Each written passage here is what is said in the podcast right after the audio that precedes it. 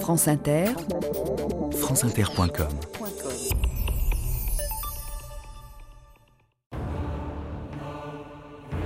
On ne fait pas de révolution sans changer le vocabulaire, car la force principale d'un mouvement politique n'est pas la vérité de sa doctrine, mais l'opportunité de sa propagande. Denis de Rougemont, 24 avril 1939.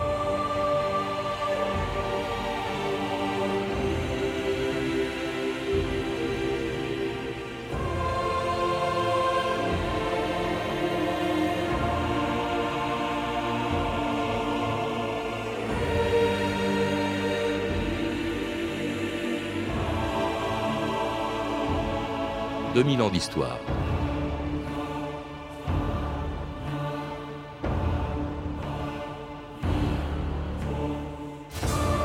Il n'y a pas de régime totalitaire ou autoritaire sans propagande, surtout lorsqu'en temps de guerre, il lui est nécessaire de mobiliser l'opinion publique pour lui faire supporter les sacrifices et les privations qui lui sont imposés. Le régime de Vichy l'avait bien compris en donnant des moyens considérables au service de l'information et de la propagande créé en France dès 1939. Mais si à la veille de la guerre, l'objectif de la propagande était de préparer les Français à se battre contre l'Allemagne, après le désastre de 1940, il s'agissait exactement du contraire.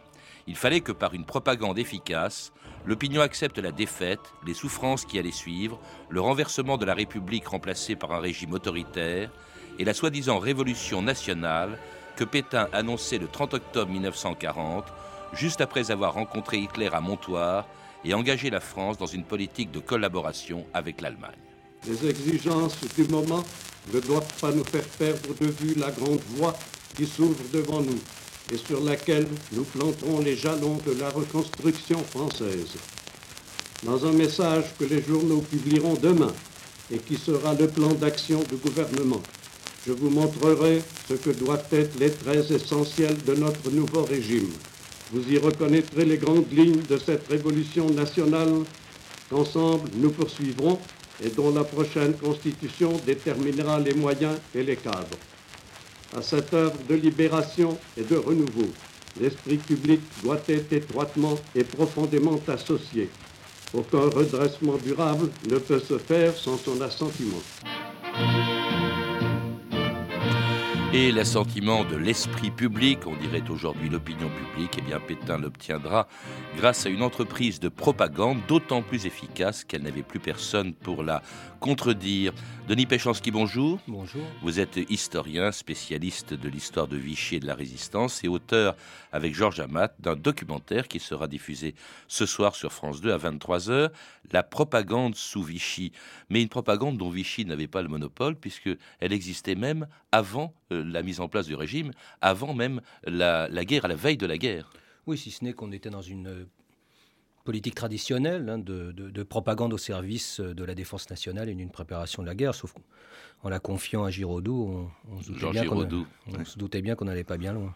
Alors cela dit, euh, quand euh, Vichy s'empare de ces instruments déjà créés avant lui, euh, évidemment c'est pour en modifier complètement la nature et, la vocation, puisqu'en 1940, à partir du régime de Vichy, de la mise en place du régime de Vichy, il s'agit plus du tout d'encourager les Français à lutter contre l'Allemagne, c'est même à faire le contraire qu'on les incite.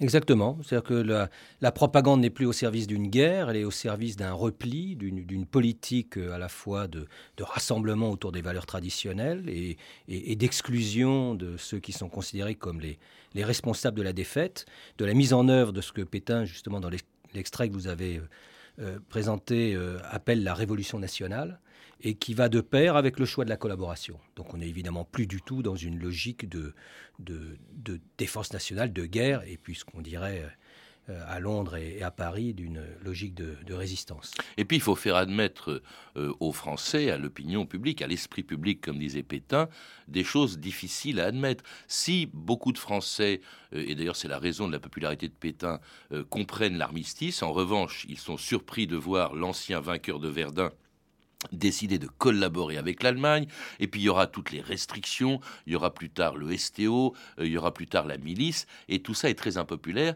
alors qu'en revanche, Pétain l'est, resté assez longtemps. Et c'est d'ailleurs la raison pour laquelle, on le voit bien dans votre documentaire, l'homme, la personnalité, euh, vraiment toute la propagande euh, tourne autour de Pétain. C'est Pétain qu'elle met en valeur. Et oui, parce que Pétain, c'est le vainqueur de Verdun. Donc Pétain, c'est en quelque sorte le, représentant de, la France maintenue, malgré la défaite, malgré la débâcle. Et donc c'est, celui qui sera et qui se présente comme le protecteur des Français dans une situation exceptionnelle qui est une situation de, débâcle, de défaite, d'occupation. Euh, et au bout du compte, il était très utile aux Allemands puisque ça leur permettait d'avoir une sorte de paravent, voilà, au travers d'une personnalité qui, euh, qui symbolisait euh, toujours cette, cette France, et même cette France vainqueur des Allemands, cette France de, Verdun, cette, cette France de 14-18.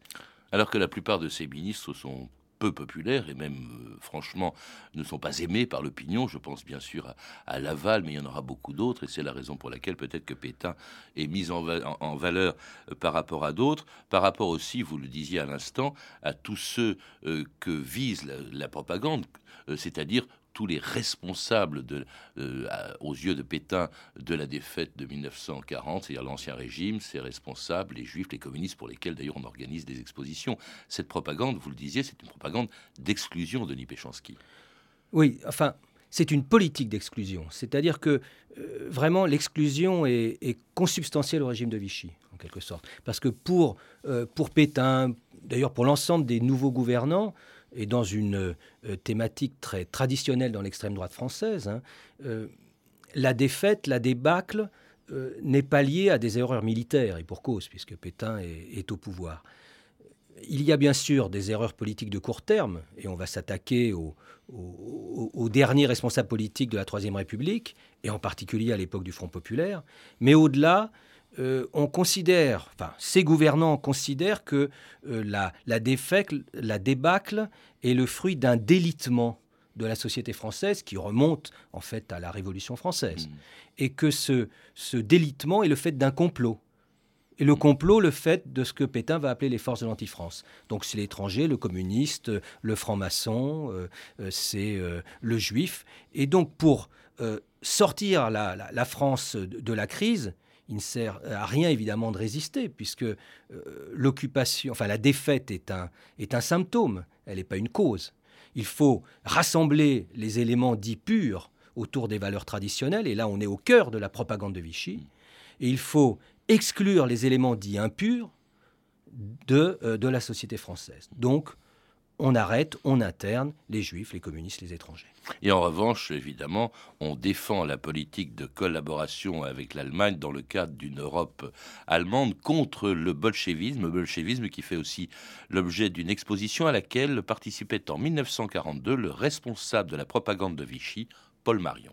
À Paris, M. Paul Marion, ministre de l'Information, et son Excellence M. de Brinon inaugurent l'exposition anti-bolchevique en présence du ministre Schleyer et de nombreuses personnalités. Cette manifestation, à laquelle ont participé la plupart des nations européennes, est destinée à combattre les mensonges qui, selon le mot du maréchal Pétain, nous ont fait tant de mal. Souhaitons voir là une promesse que la France se fera dans l'Europe nouvelle une place digne d'elle. Le refus de nous intégrer à l'Europe, s'il se prolongeait, aboutirait pour notre peuple au pire désastre et qu'à la longue, ce refus de marcher avec l'Europe deviendrait tout simplement le refus de vivre et finirait par sentir singulièrement le cercueil. Quand Marion prend la parole, prend la parole, prend la parole, on peut reconnaître la voix d'Hitler, son maître. Et c'était la radio de la France libre qui, elle aussi, on vient de l'entendre, avait sa propagande, notamment contre Paul Marion, un personnage important qu'on a peut-être un peu oublié aujourd'hui, mais qui a été euh, celui qui a été le plus longtemps à la tête de la, de la propagande de, Vichy, euh, Denis Péchanski, qui a rassemblé autour de lui, à partir de 41, des services qui étaient dispersés. Hein. Au début euh, de Vichy, la propagande, on ne sait pas très bien qui s'en occupe, c'est un peu tout le monde. C'est un peu tout le monde, il y a plusieurs bureaux, il y a de la concurrence. Il y a un personnage clé qui est Ménétrel, qui est le, protégé, le, filleul, le médecin. Le médecin personnel de le Pétain. médecin de, de Pétain. Et, et toute, finalement, une propagande très influencée par les thématiques de l'action française, très traditionnaliste, qui va accompagner euh, ce que vous évoquiez avec le culte du chef. Vraiment, le culte du chef est, est central dans cette, dans cette période-là. Et à partir de 1941, à partir de février 41, là, c'est autre chose. C'est Marion qui arrive dans les bagages de, de Darlan, le nouveau président, le nouveau vice-président du Conseil. Euh, et Marion, euh, c'est un collaborationniste à Vichy. Alors on fait traditionnellement la différence entre la collaboration, les collaborateurs, ceux qui, euh, au nom de la politique de l'État, euh, prônent la collaboration avec l'Allemagne. Bon, c'est la politique de l'État français, mais il y a aussi ce qu'on appelle les collaborationnistes, constitués traditionnellement toujours à Paris, c'est-à-dire des individus qui cherchent en Allemagne un modèle et pas simplement un allié politique. Un et. Marion, justement, est de la mouvance euh, et de cette mouvance collaborationniste. Oui, mais alors avec des origines absolument extraordinaires. Euh, Denis Péchanski, il vient du Parti communiste, il s'occupait dans les années 20 de la propagande du PC. Oui, c'est un, grand professionnel de la propagande, c'est-à-dire que dans les années 20, il était responsable de la, à la propagande euh, au Parti communiste français. Dans les années 30, il va rejoindre le Parti populaire français de Doriot, donc à l'extrême droite, Doriot lui-même, en- ancien, Ancien communiste, responsable communiste, et il va être responsable à la, propagande, va écrire un livre sur euh, la propagande en Allemagne, en URSS, en Italie, avec une étude euh, comparée euh, particulièrement intéressante, s'appelle Leur combat en, 1900, en 1939. Et il arrive en 1941, et bien entendu, avec cet individu particulièrement bien formé, les, les, les petites mains traditionnalistes du premier semestre de, de Vichy, évidemment, ne, ne tiennent pas la route. Marion qui centralise à peu près toute la propagande, qui avait cette formule extraordinaire.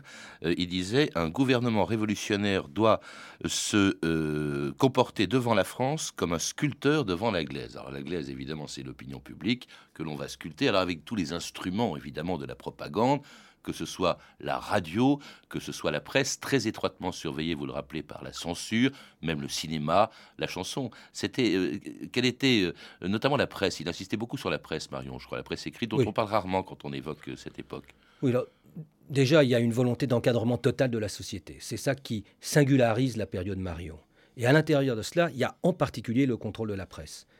Et le contrôle de la presse, mais il faut voir que tous les jours, euh, les, les, les responsables de journaux recevaient des consignes. Mais c'est pas, autorisés. hein, euh, et évidemment, qui étaient en, en petit nombre et très encadrés politiquement, idéologiquement, mais encadrés, mais à un point qu'on ne peut pas encore, on peut pas imaginer aujourd'hui. C'est pas simplement euh, euh, soyez favorable au régime, euh, soutenez le maréchal, euh, parlez de la collaboration le cas échéant ou n'en parlez pas. Non, c'est euh, telle interview du maréchal euh, à la radio doit occuper cinq colonnes à la une de votre journal, euh, euh, avec des traits, de- enfin avec des caractères de, de telle épaisseur, etc., etc. Enfin, c'est extraordinaire, et y compris avec des, des articles tout faits qui étaient donnés. Hmm.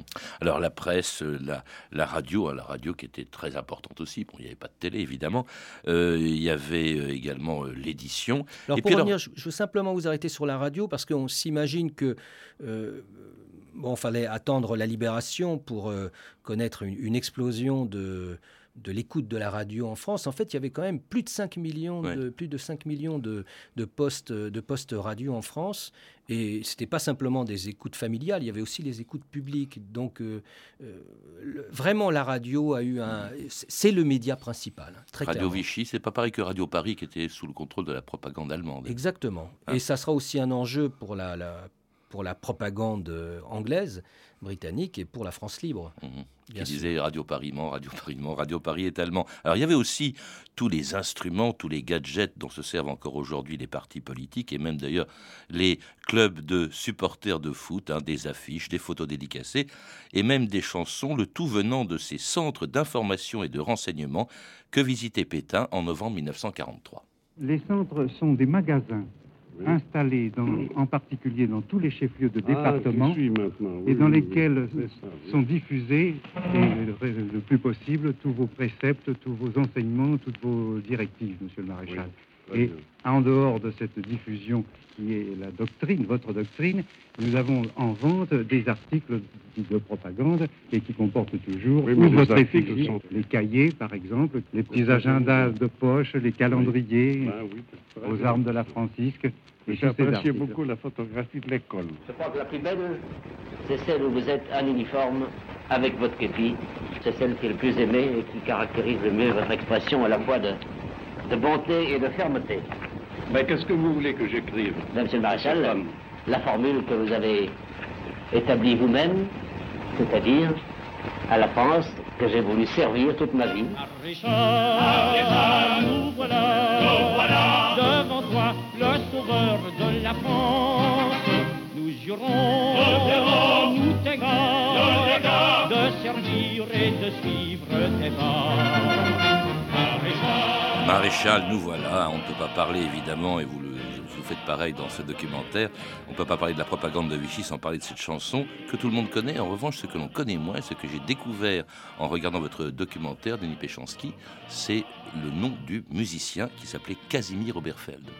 Eh bien, je l'ai découvert avec vous, Ouais. tout simplement, parce qu'effectivement, je n'étais pas au courant de cette histoire. C'est le, le producteur, la Jean Labib, qui, qui a évoqué cela et, et qui a souhaité, à juste titre, terminer Ah oui. sur cette référence que je ne connaissais absolument pas.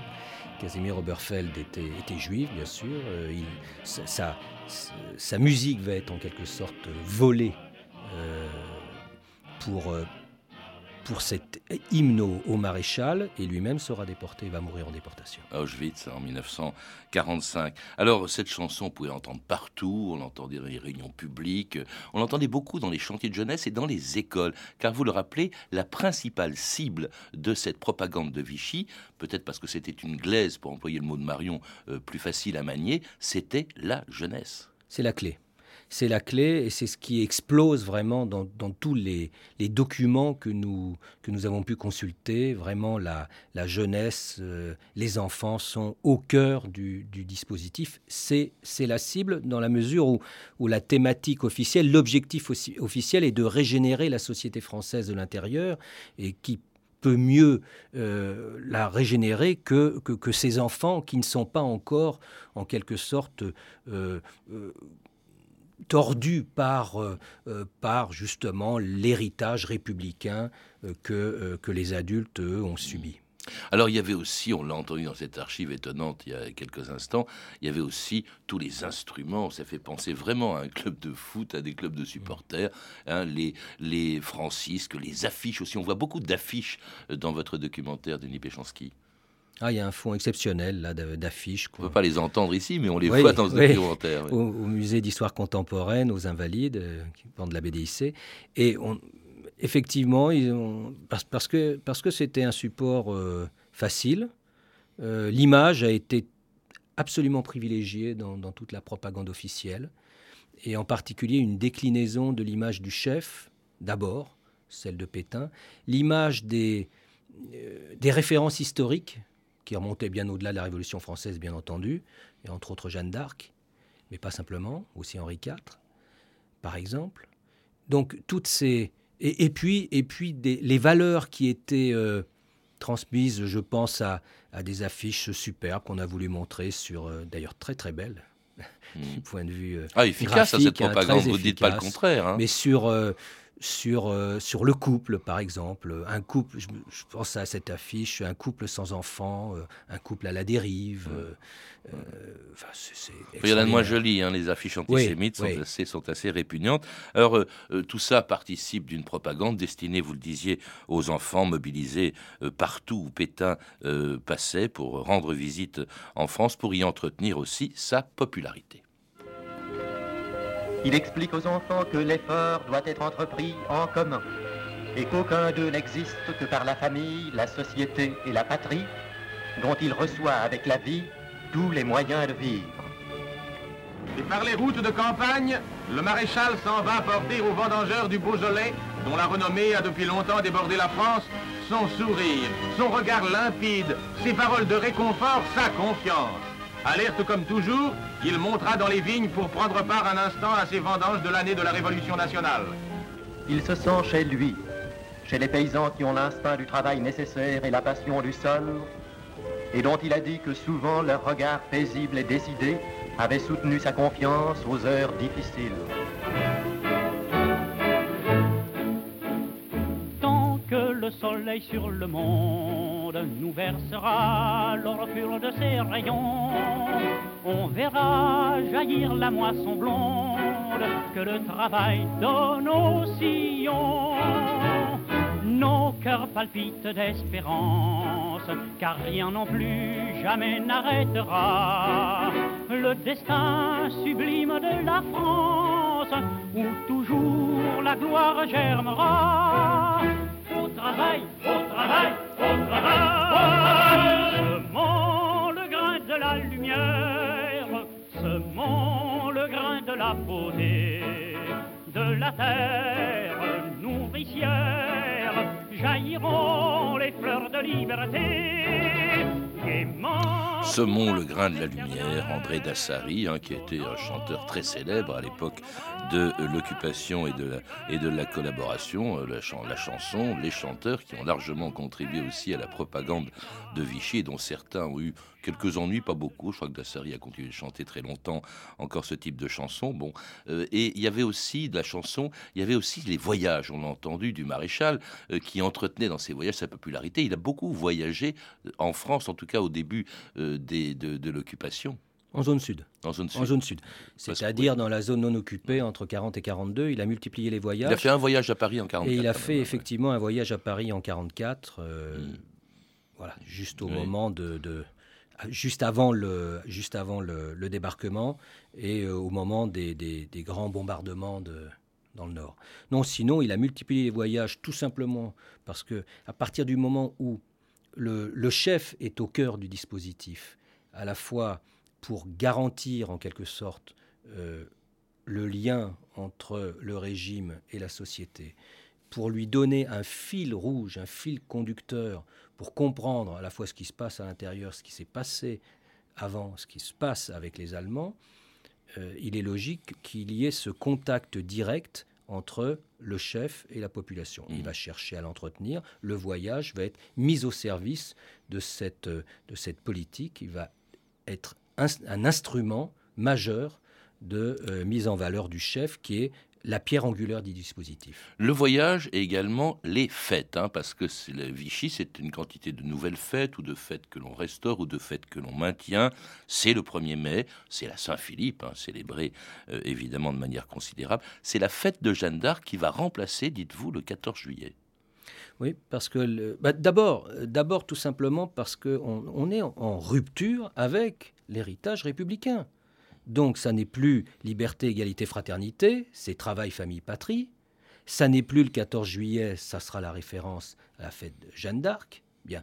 Et pourquoi, euh, pourquoi la fête, euh, la fête de Jeanne d'Arc? C'est très intéressant parce que ce personnage de Jeanne d'Arc va être utilisé aussi bien à Londres qu'à Vichy, dans la résistance que dans la collaboration. Pourquoi? Parce que Jeanne d'Arc, c'est évidemment le, le symbole de, de- de la résistance à l'ennemi. Mais euh, en l'occurrence, l'ennemi, il était anglais. Alors la fête de Jeanne d'Arc qui sera célébrée jusqu'à la fin du régime de Vichy lorsque le milicien Philippe Henriot remplaçait euh, Paul Marion à la tête donc de la propagande lorsqu'il était nommé en janvier 44 par le maréchal Pétain.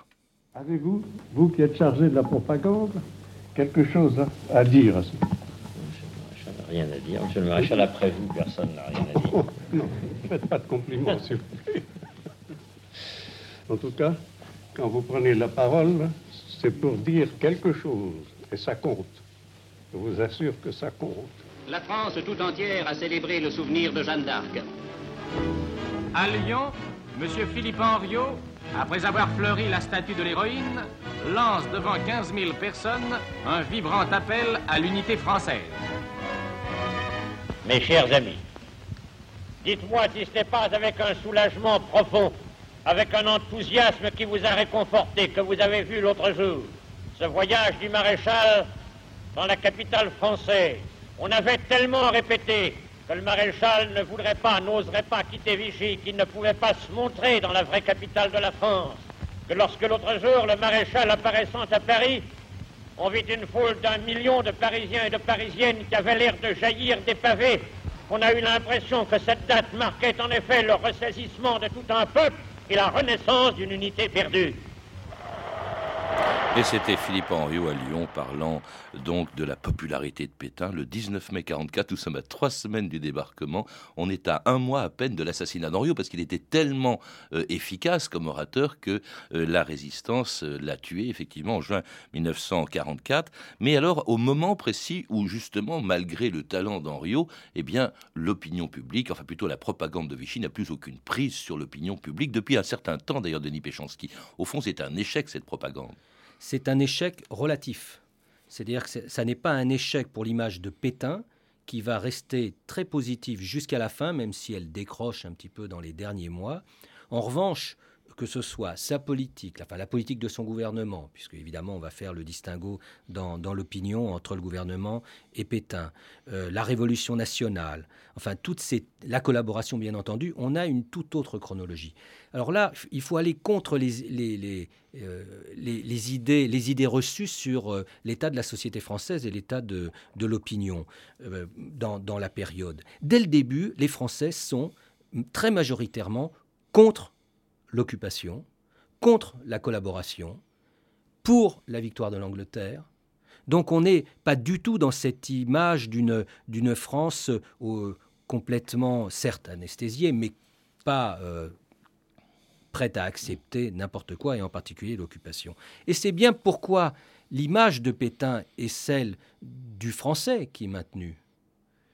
il choisit la collaboration, mais en même temps, c'est le vainqueur de Verdun.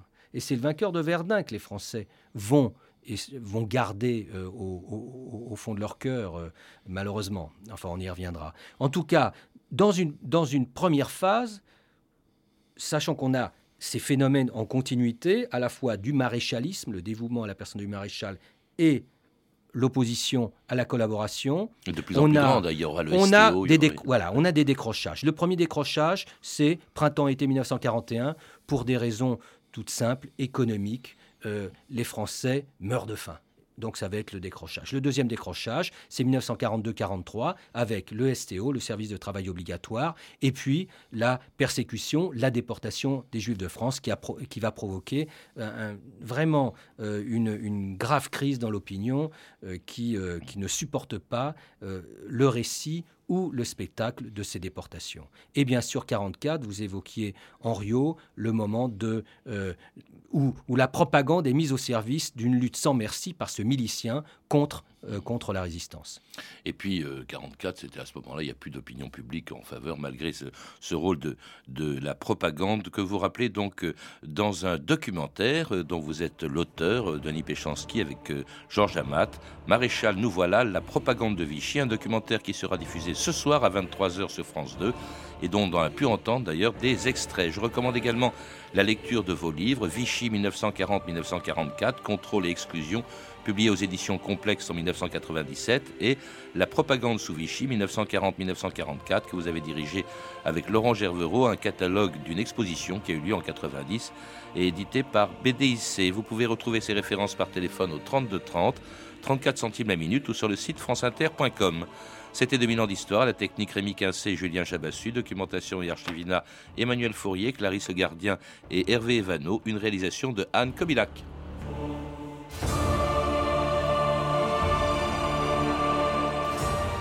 Demain, dans 2000 ans d'histoire, un des plus grands penseurs de l'islam, Averroès.